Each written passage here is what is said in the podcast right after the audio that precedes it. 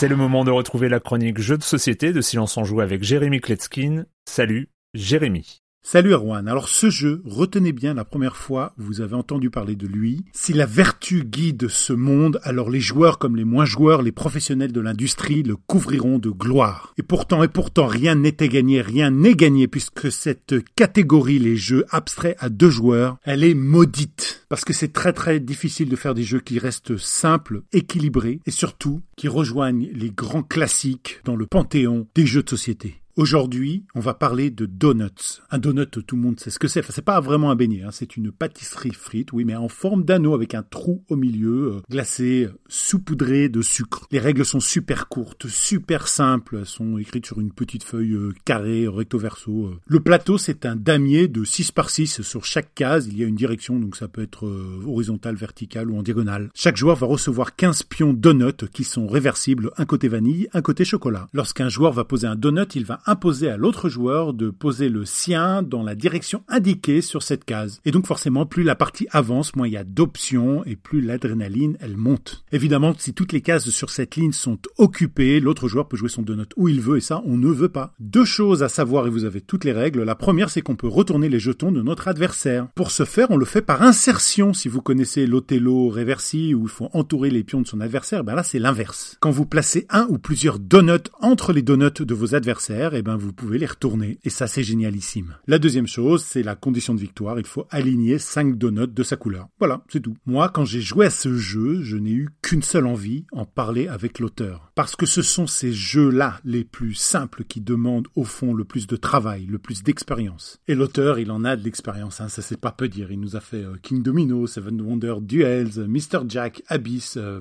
j'ai déjà chroniqué ici au, moins une dizaine de ces jeux. Et comme Erwan oublie euh, constamment de le mentionner, euh, je vais le faire ici moi-même, il existe un flux de podcasts dédiés pour la chronique jeux de société de Silence on joue. Et comme je l'ai fait pour les vacances d'été, pour les vacances d'hiver, je vais proposer un épisode spécial entretien, devinez avec qui Avec Bruno Catala pour parler de Donuts. Et je vous préviens, c'est très fort parce que malgré plus d'une centaine de jeux à son actif, l'auteur lui-même trouve son cœur en ce jeu. Enfin, je vous laisserai découvrir tout ça, c'est un entretien de plus d'une demi-heure. Euh, je l'ai laissé s'exprimer au moins une, une dizaine de minutes Donuts, c'est un jeu pour deux joueurs de Bruno Catala à partir de 8 ans pour des parties d'environ 10 minutes, un quart d'heure. C'est édité chez Funforge et illustré par Philippe Noura. D'ailleurs, ça me fait penser à un jeu de Bruno Catala aussi chez Funforge euh, qui s'appelait Pocket Madness, euh, sorti il y a une dizaine d'années dans l'univers de Cthulhu. Euh, ben, je l'ai toujours dans mon sac parce que c'est un jeu vraiment très facile à jouer et je crois pas qu'il ait eu un grand succès, mais c'est complètement hors sujet. Je sais, je vais peut-être vous en faire une chronique rétro un jour. En tout cas, si vous êtes en retard pour vos cadeaux, donuts, c'est 20 euros. Euh, sous le sapin, c'est plié. Et moi, je vous dis à l'an prochain. Bonne fête de fin d'année. Profitez de vos familles. Je vous le dis, c'est vraiment ça le plus important. Enfin, avec des jeux de société, c'est toujours euh, mieux. Il y a des choses comme ça, comme les, euh, guitares,